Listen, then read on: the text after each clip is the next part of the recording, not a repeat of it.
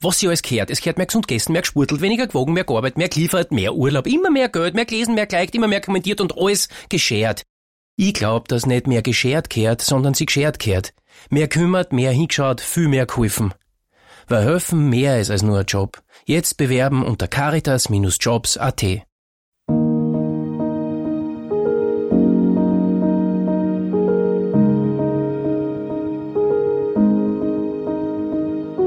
Herzlich willkommen in der Dunkelkammer. Mein Name ist Michael Nickbasch, ich bin freier Journalist und beschäftige mich mit mächtigen Menschen also genauer mit der dunklen Seite der Macht.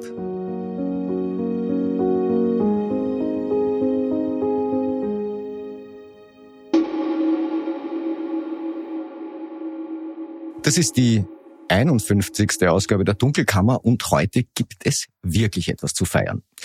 Ich hatte ja die 50. Ausgabe ohne jede Fanfare eingeläutet und gesagt, äh, dass ich mir das für einen besonderen Anlass aufhebe oder jemand besonderen. Ja, und heute habe ich beides. Ich habe einen besonderen Anlass und ich habe einen besonderen Gast.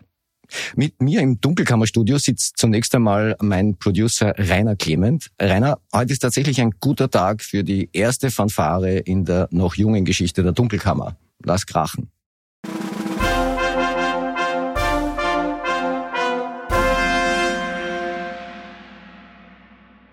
Es klingt fast ein bisschen nach einer Krönungszeremonie. Ganz das ist es nicht. Es ist ein bisschen was anderes. Ich habe eine wirkliche Freude, eine Riesenfreude. Nach nicht ganz einem Jahr Dunkelkammer darf ich die erste redaktionelle Vergrößerung dieses Projekts ankündigen. In Zukunft werdet ihr nicht mehr nur meine Stimme hören, sondern auch die einer wunderbaren Kollegin, die fortan ihre eigenen Dunkelkammerbeiträge gestalten wird. Sie sitzt mir gegenüber. Ich habe so eine Freude. Edith Meinhardt. Edith, danke fürs Kommen und danke fürs Bleiben. Hallo Nick, ich freue mich auch sehr. Ja, Edith, äh, dass wir hier jetzt äh, einander gegenüber sitzen, hat damit zu tun, dass du zum Jahresende Profil verlassen hast, nach 26 Jahren. Du hast drei Jahre länger durchgehalten als ich. Jetzt bist du nicht mehr dort. Äh, warum? Ähm, es kam ein bisschen überraschend. Plötzlich es hat einfach nach 26 Jahren die Möglichkeit gegeben, sich einvernehmlich zu trennen. Und äh, wie das bei einvernehmlichen Trennungen manchmal so ist, will die eine Seite das ein bisschen mehr als die andere. Aber am Ende passt für mich und ich freue mich riesig, da zu sein und ich freue mich riesig auf was Neues. Wir werden jetzt gleich darüber reden, was du in der Dunkelkammer künftig machen wirst, ähm, äh, welche Art von Geschichten wir da hören werden. Das wird wirklich spannend, das darf ich jetzt schon versprechen.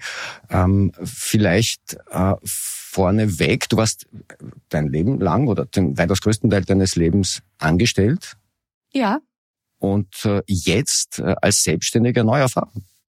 Das ist eine ziemlich neue Erfahrung. Ich war nicht immer angestellt. Ich war ein paar Jahre vorher als freie Journalistin tätig, aber das ist so lange her, dass ich mich ehrlich gesagt nicht mehr wirklich erinnern kann. Äh, dann war ich 26 Jahre in dieser wirklich wunderbaren Redaktion, wo wir, ich glaube, das kann ich für dich auch sagen, sehr viel gelernt haben, sehr viel Handwerk, sehr viel Erfahrung gesammelt haben. Und äh, jetzt bin ich wieder freie Journalistin, eine Erfahrung, die du mir ein Jahr jetzt voraus hast. Jetzt frage ich dich einmal, wie ist es? Aufregend.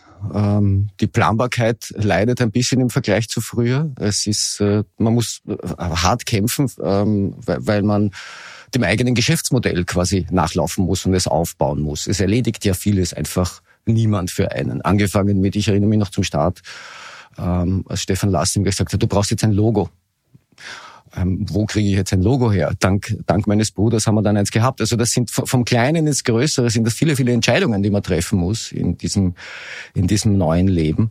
Aber es fühlt sich äh, befreiend an. Ich sage immer, ich bin freier Journalist. Im, im Intro, in Wahrheit fühle ich mich ja als befreiter Journalist. Also ich habe unbeeinflusst, habe ich ja immer schon arbeiten können, aber ein so hohes Maß an Selbstbestimmtheit hatte ich tatsächlich nicht. Also am Ende führt das ja dazu, dass ich keinen Zwang verspüre, irgendwas zu machen, sondern ich, ich darf mir Themen aussuchen, ähm, die mich interessieren und ich hoffe natürlich auch, dass das die Leute da draußen interessiert. Und das ist schon eine sehr coole Erfahrung. Ich denke, es wird ja auch bald so gehen.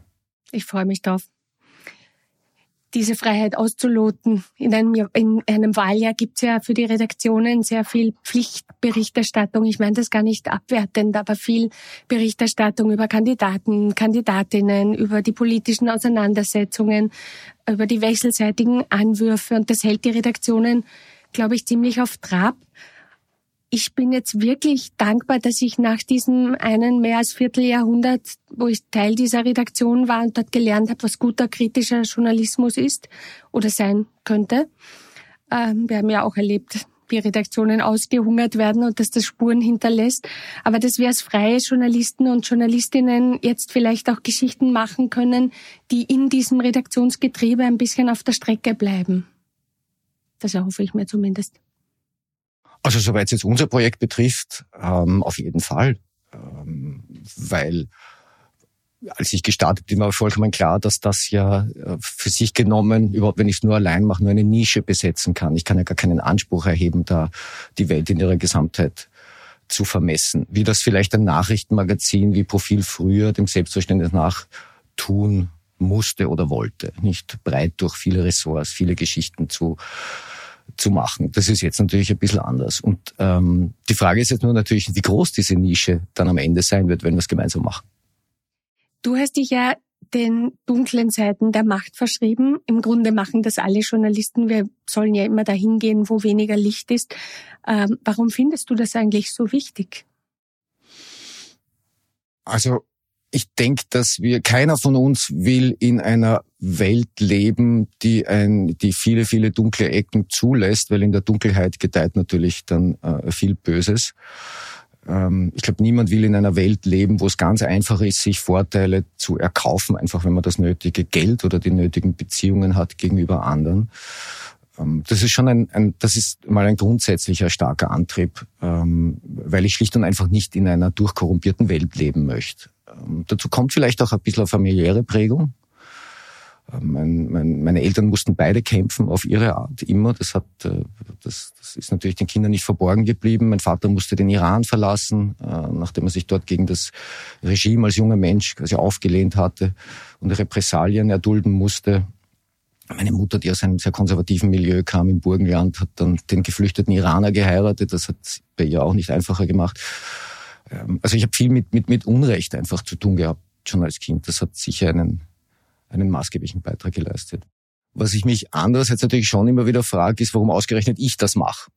Ähm, also es gäbe ja äh, im Journalismus oder überhaupt ganz generell viel, viel bequemere Tätigkeiten, ähm, als jetzt die dunklen Seiten der Macht auszuloten.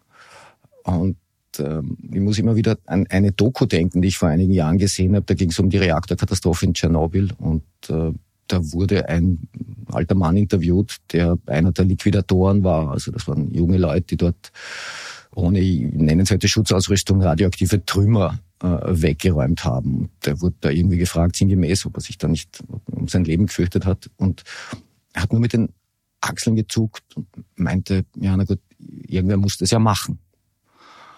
Und ich muss oft dran denken, wenn es mir nicht gut geht oder wenn ich so ein Motivationstief habe und, und diesen, diesen knochigen alten Mann, der das erstaunlicherweise überlebt hat und, äh, und eben meinte, okay, man muss es halt machen. Und ja, irgendwer muss es halt machen. Und äh, wenn ich wenn ich es mir recht überlege, ich, äh, ich muss Gott sei Dank keine radioaktiv verseuchten Trümmer wegräumen bei dem, was ich mache. Also da geht's mir eh noch einigermaßen gut. Wie ist das bei dir? Da fällt mir auch eine Doku ein, die, glaube ich, meinen Zugang ein bisschen beschreiben könnte. Die handelt von dem völlig durchgeknallten Hochseilakrobaten äh, Petit, Vorname Philipp, glaube ich. Philipp Petit. Petit. Das ist Petit. Petit. Petit. Ah, du bist ins Lycée gegangen, genau. Also Philipp Petit. Und der Mann ist äh, Mitte der 70er Jahre in New York zwischen den Twin Towers auf einem Seil balanciert. Das war eine völlig wahnwitzige Aktion, die sie jahrelang im Geheimen geplant haben und äh, mit viel äh, konspirativer Energie auch äh, trainiert haben. Ich glaube, sie haben sich da als Architekten ausgegeben, als Handwerker, haben Ausweise gefälscht, alles Mögliche und haben es am Ende wirklich geschafft, nämlich er und ein paar Freunde, diese wahnsinnig schweren Seile unbemerkt an den Sicherheitsposten bis ganz nach oben zu schleppen und dann diese Aktion durchzuführen. Und eine der Schlussszenen, vielleicht war es sogar die Schlussszene in der Doku, war, dass der strahlende Held hunderte Meter überm Boden schwebend zwischen den Twin Towers gefilmt ist im Scheinwerferlicht und dann sieht man am Ende des Scheinwerferlichts, also wo der Kegel aufhört, im Dunkeln eine Hand. Und ich habe mir damals gedacht, mich würde eigentlich der Unbekannte, dem diese Hand gehört, interessieren. Warum hat dieser Mann das als Helfer in der zweiten Reihe gemacht und wer ist das und wie ist ihm dann gegangen mit diesem Ruhm, den der Monsieur Petit eingefahren hat. Und äh, eigentlich habe ich mir gedacht, diese Geschichte dieses namenlosen Helfers wäre genauso interessant.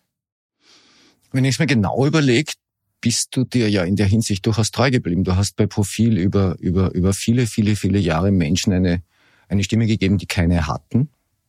Ähm, Du hast dich äh, sehr intensiv mit, äh, mit den sehr dunklen Seiten der menschlichen Seele auseinandergesetzt, Missbrauchsfälle beschrieben, äh, viel mit Opfern geredet.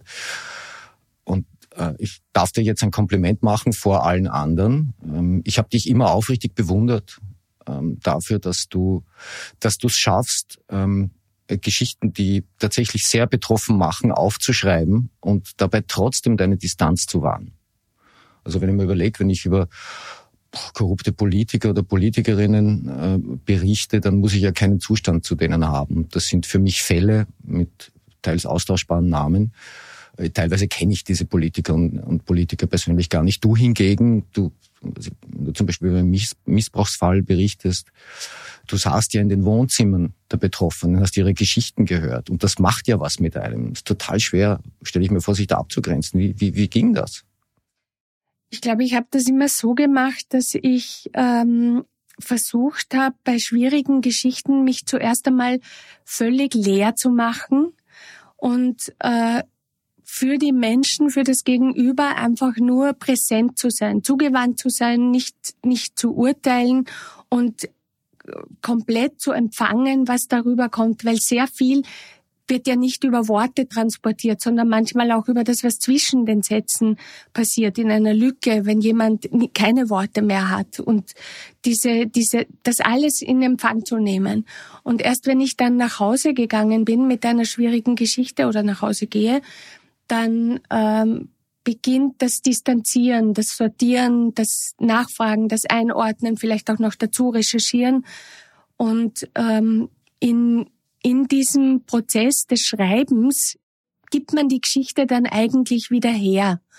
Also ich versuche sie so gut wie möglich, so aufrichtig wie möglich wiederzugeben, in eine Geschichte zu formen und äh, mich auch zu erinnern, was die intensiven Momente in dem Gespräch waren und was da alles sonst noch rübergekommen ist um, um dafür dann auch Worte zu finden, wo es vielleicht keine Worte gab, weil wenn das geschrieben ist, braucht man dann doch die Worte.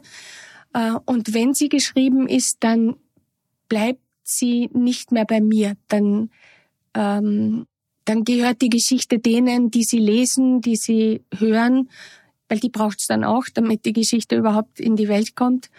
Und deshalb haben sie mich dann nicht belastet auf Dauer, weil sie so quasi durch mich durchgegangen sind. Hat es eigentlich viel Überzeugungskraft gebraucht, um Betroffene in solchen schwierigen Geschichten zu einem Interview, überhaupt nur zu einem Gespräch zu bekommen. Ich meine, da geht es ja teilweise um traumatische Erfahrungen, die Leute machen. Das ist nicht ganz selbstverständlich, das dann gegenüber Fremden einfach auszuholen. Das ist unterschiedlich. Bei den Heimkindern zum Beispiel war es so, dass sie extrem dankbar waren, dass es endlich nach Jahrzehnten jemanden gab, der nicht nur zugehört hat, sondern ihnen auch äh, geglaubt hat, weil die sind ja oft bei den Eltern gewesen, um Hilfe zu holen oder auch bei der Gendarmerie damals am Land, wie das geheißen hat, äh, und haben gehört, nein, du bist ein schlimmes Kind und das war sicher nicht so oder haben auf der Gendarmerie dann noch zusätzlich Schläge gekriegt. Ähm, Also der hat sich gesellschaftlich auch das Klima geändert und sie hatten endlich das Zutrauen, ihre Geschichte erzählen zu können.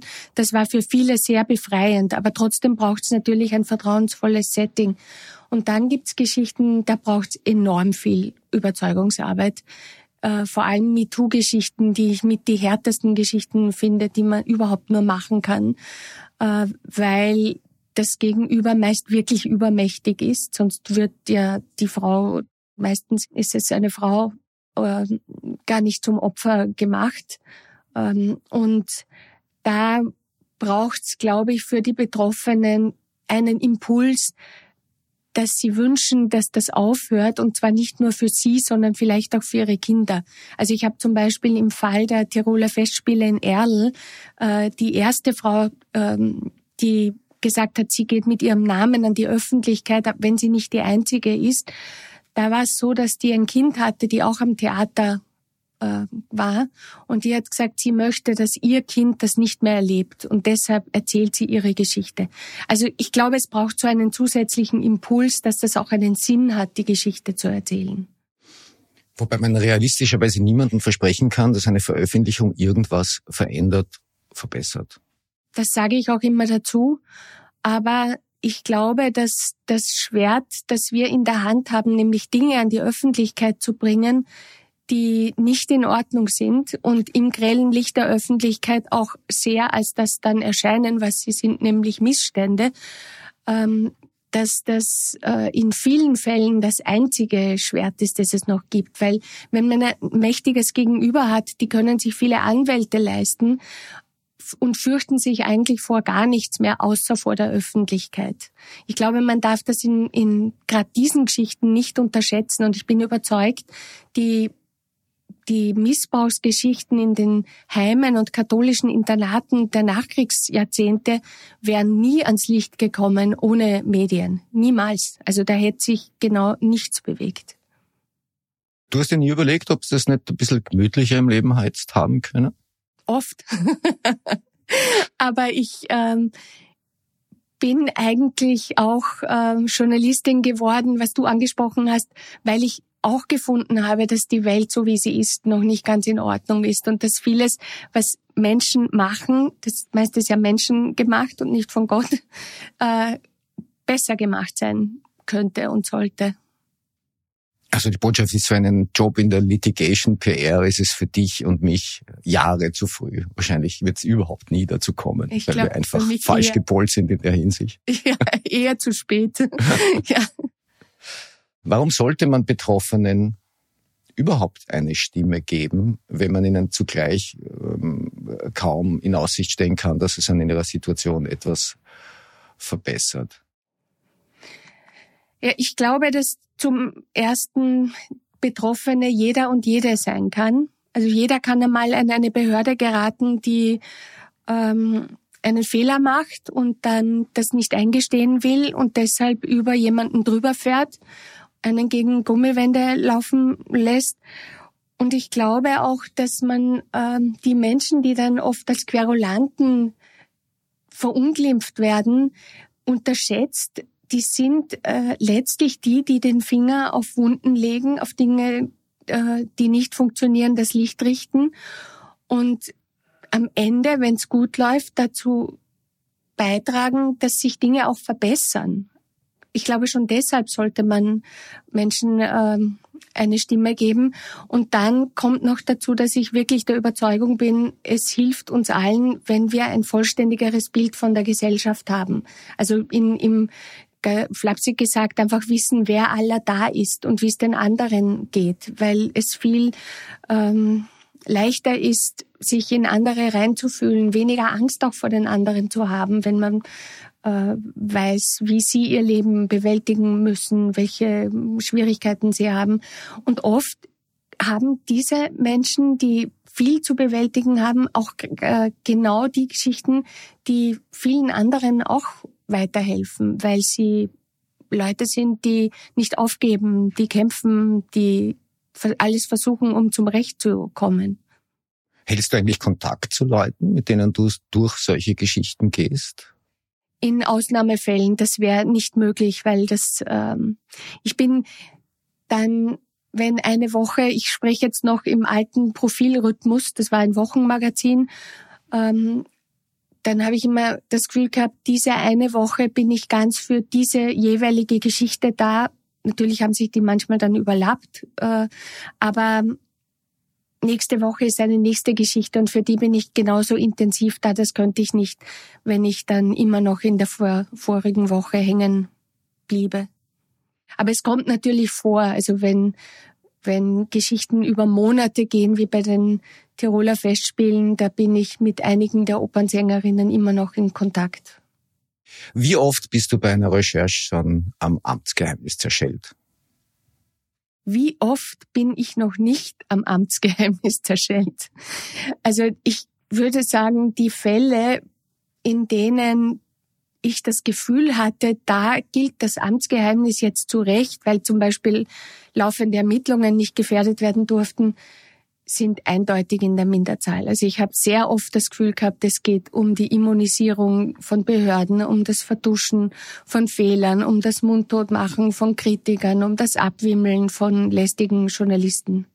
Ich bin wirklich gespannt, ob das, äh, ob die neue Informationsfreiheit, die da auf uns zukommt, ähm, unsere Arbeit in dieser Hinsicht transparenter macht. Einfacher wird sie sicher nicht, aber zumindest transparenter. Ja, ich hoffe es sehr, nicht nur für uns jetzt Journalistinnen und Journalisten, sondern für das ganze Land, muss ich sagen, weil ich, ich, also Österreich hat wirklich eine sehr lange, sehr unselige und sehr hartnäckige Kultur der Intransparenz. Und wenn es einen Risikofaktor für Korruption, Amtsmissbrauch gibt, dann ist das wohl äh, Intransparenz ähm, einen kleinen Exkurs und einen äh, lieben Gruß an den Hörer Rudi Fusse, der mich angerufen hat und gesagt hat, er macht sich im Bekanntenkreis neuerdings lächerlich, weil er den Nickbasch hört und er sagt immer René Benko und Recherche. Und, und das klingt für einen Österreicher irgendwie falsch, aber er hat das jetzt im Ohr. Okay, ich bin, äh, die Edith hat eh schon angeschnitten, hier frankophil geprägt. Was soll ich machen? Übrigens, das heißt auch Lycée und nicht Lycée. Ich wollte das nur noch als kleine Anmerkung, damit ich da nicht geschimpft werde von denen, die es wissen. Ich mache Geschichten, von denen ich sag, äh, ähm, sie beleuchten die dunkle Seite der Macht in der Dunkelkammer. Das wirst du auch machen, wenn auch auf eben deine Art. Was erwartet die Hörerinnen und Hörer der Dunkelkammer bei Edith Meinhardt? Ja, vielleicht kann man das ähm, ein bisschen so ähm, runterbrechen. Wenn du dich mit den Mächtigen beschäftigst, dann ich vielleicht ein bisschen mit den Ohnmächtigen, wobei das jetzt nicht ein äh, Robin Hood-Kanal werden soll. Ähm, ich glaube, es wird auch um die Geschichten vom Rand gehen, also um die Aufgabe, die Geschichten vom Rand an die ähm, Menschen im Zentrum heranzutragen. Ja, und um Menschen, die wie wir vorhin schon gesprochen haben, versuchen zu ihrem Recht zu kommen. Ich bin jetzt äh, gerade in Kontakt mit einer Mutter, deren Tochter vor einigen Jahren ums Leben gekommen ist.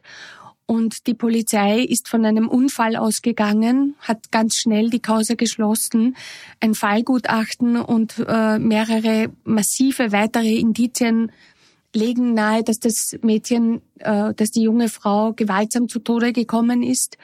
Und die Polizei und die Staatsanwaltschaft haben überhaupt kein Interesse, diesen Fall noch einmal aufzurollen. Das ist zum Beispiel eine von vielen Geschichten, die sich äh, abseits der Prominenz abspielen und die, glaube ich, auch erzählt gehören.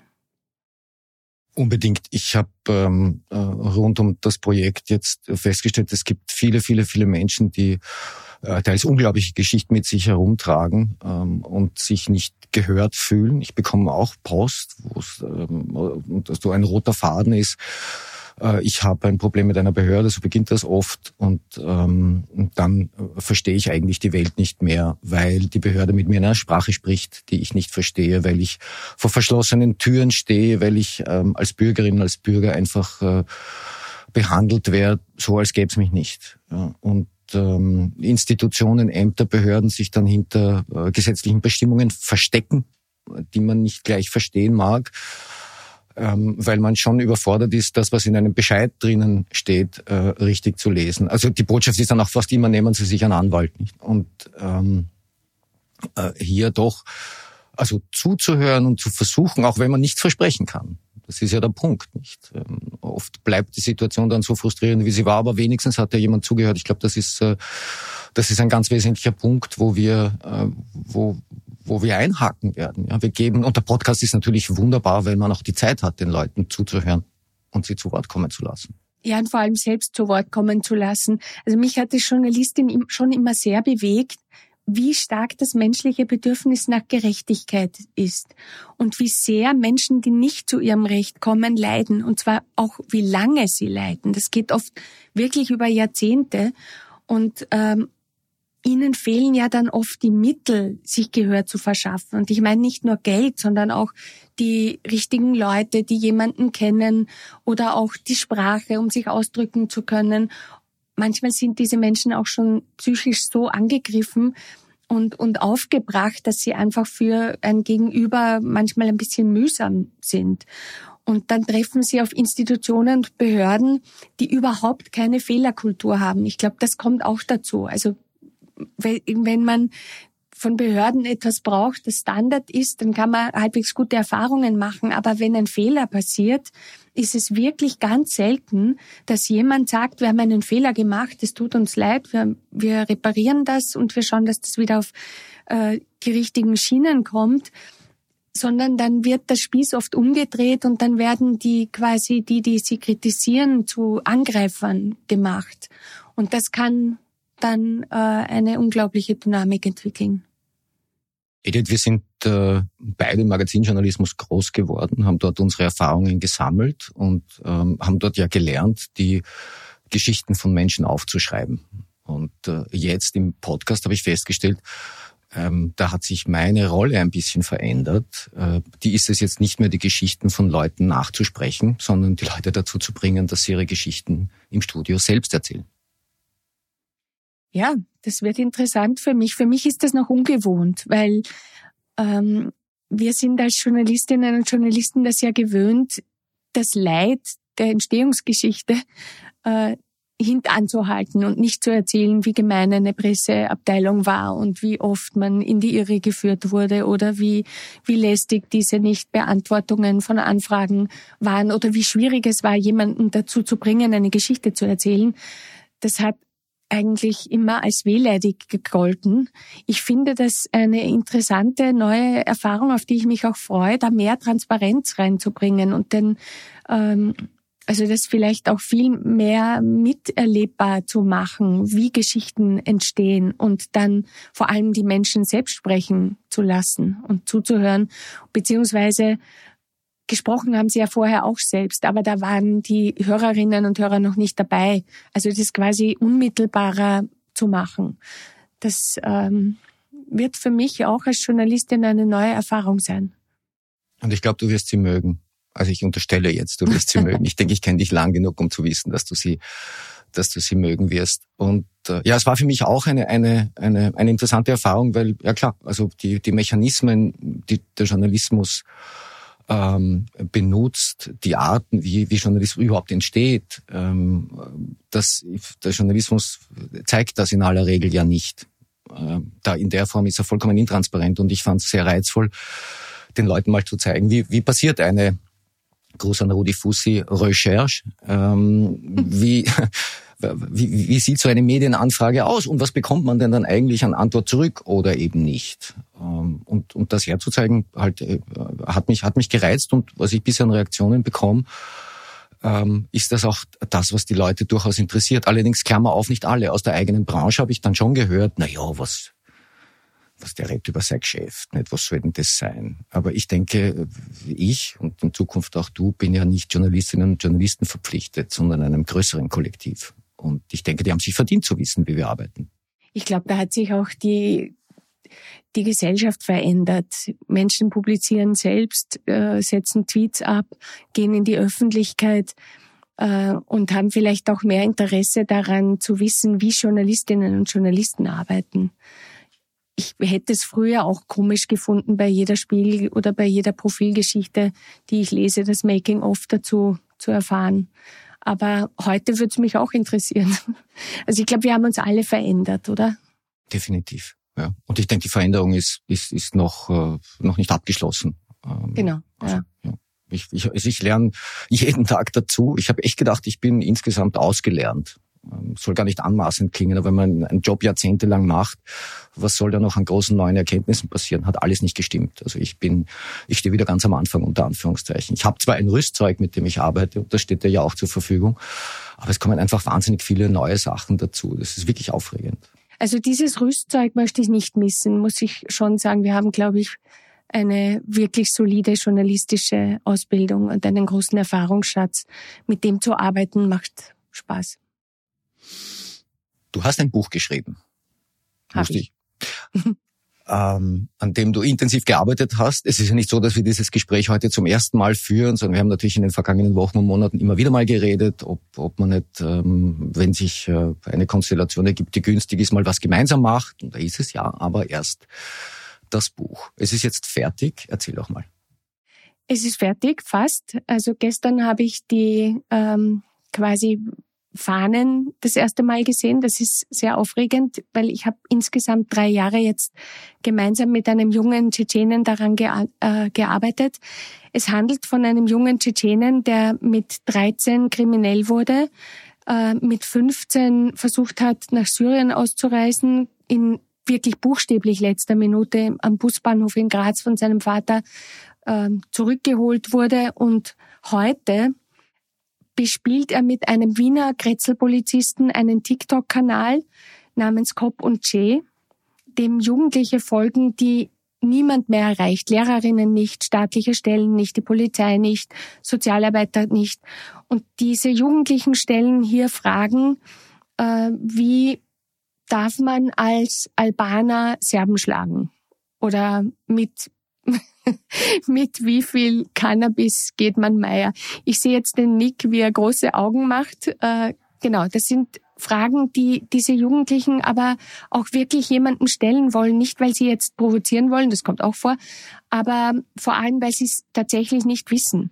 Und ähm, Ahmed liest diese Fragen vor. Uwe, der Polizist, beantwortet sie rechtlich korrekt, oft mit Schmäh, aber immer so, dass die Jugendlichen sie verstehen. Mittlerweile sind diese Videos 20 Millionen Mal angeklickt worden. Und das Unglaubliche an der Geschichte und an dem Buch, wie ich finde, dass die Reise Ahmads zu dem Polizisten und die Reise des Polizisten zum Ahmad erzählt ist, dass ja die beiden füreinander eigentlich die Verkörperung eines Albtraums sind. Also für den für den Polizisten Uwe ist der junge Tschetschene eigentlich der Prototyp für alles, was in der Integration schiefläuft. Religiöser Fanatismus, äh, extremistische Gewalt, Jugendkriminalität, Jugendbanden. Und für Ahmad, der mit der Polizei immer nur schlechte Erfahrungen gemacht hat, steht äh, der Uwe auch für, äh, für einen hassenswerten Staat. Das ist eine, ein, ein Hassobjekt und eine Witzfigur und ein, ein Sklave des Systems, wie er das genannt hat. Und er hält ihn übrigens heute noch, nachdem sie schon sehr viele Videos miteinander gemacht haben, für einen seltenen Vertreter seiner, seines Berufs und so etwas wie das Einhorn der Wiener Polizei. Und das Buch handelt quasi davon, was die beiden und vor allem was der Ahmad äh, einen Weg machen musste, um dahin zu kommen, wo er heute ist? Ähm, äh, jungen äh, kriminellen äh, Tschetschenen dazu zu bringen, über seine Lebensgeschichte zu reden, wird auch nicht ganz einfach gewesen sein. Wie tief bist du da eingetaucht? Das war in dem Fall extrem einfach, was nicht äh, an mir lag, sondern am Ahmad, der einer der mutigsten Menschen ist, die ich jemals kennengelernt habe. Und das meine ich in einem Sinn, den wir Menschen, die nicht mit so einem Hintergrund aufwachsen, uns nicht vorstellen können. Ähm, also der, der Ahmed ist auf so eine schonungslose Art offen und ehrlich äh, und es ist weder die Zeit im Gefängnis noch seine Kriminalität noch ähm, seine Herkunft, Flucht äh, ausgespart, also wirklich mit ganz wenigen Ausnahmen, die buchstäblich jetzt das Leben von Verwandten in Tschetschenien gefährden würden. Aber ähm, der Ahmad ist da jemand, der sich da zwischen alle Stühle setzt und auch von sich sehr angreifbar macht, aber in diesem sich angreifbar machen auch eine unglaubliche Stärke hat. Und ich habe ihn ganz am Anfang, wie wir das Buch begonnen haben, da war gerade Lockdown. War, ich habe ihn wieder getroffen. Ich kannte ihn schon als IS-Aussteiger. Da habe ich als Journalistin einmal recherchiert und mit ihm zu tun gehabt. Äh, wieder getroffen am Tag nach dem Terroranschlag am 3. November äh, 2020 und da war dann Lockdown. Und unser erstes Gespräch für dieses Buch war im äh, Stadtpark. Wir haben beide gefroren, wie die Schneider. Und, haben, ähm, und ich habe ihn gefragt, Ahmed, du wirst sehr viele Kapitel haben, die die sehr schier sind. Wirst du das alles erzählen? Und er hat gesagt, er wird schlichtweg äh, nichts zurückhalten, weil er möchte, dass Österreicher verstehen, warum ein 13-Jähriger kriminell wird. Und ich glaube, das hat er mehr als eingelöst mit diesem Buch. Wann erscheint's und in welchem Verlag erscheint's? Es erscheint am 1. März im Mandelbaum Verlag. Präsentiert wird's dann im Wien Museum am 19. März. Und ähm, ich glaube, man, ja, man wird es ab 1. März kaufen können und vorbestellen kann man es jetzt schon. Klingt jetzt auch ein bisschen danach, als würden Ahmed und Uwe demnächst in der Dunkelkammer zu Gast sein können. Möglicherweise.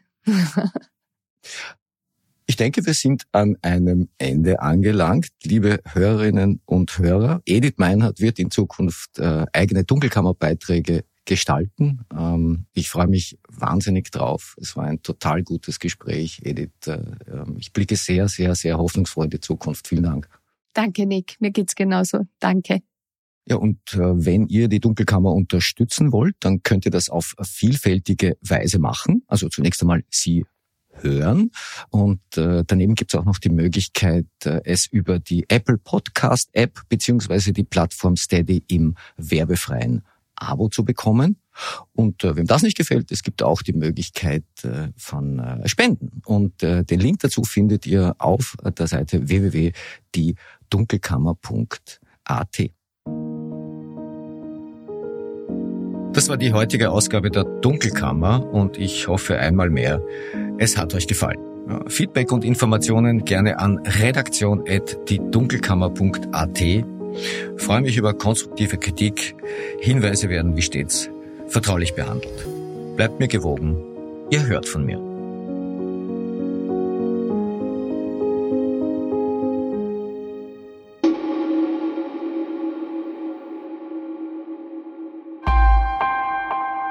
Missing Link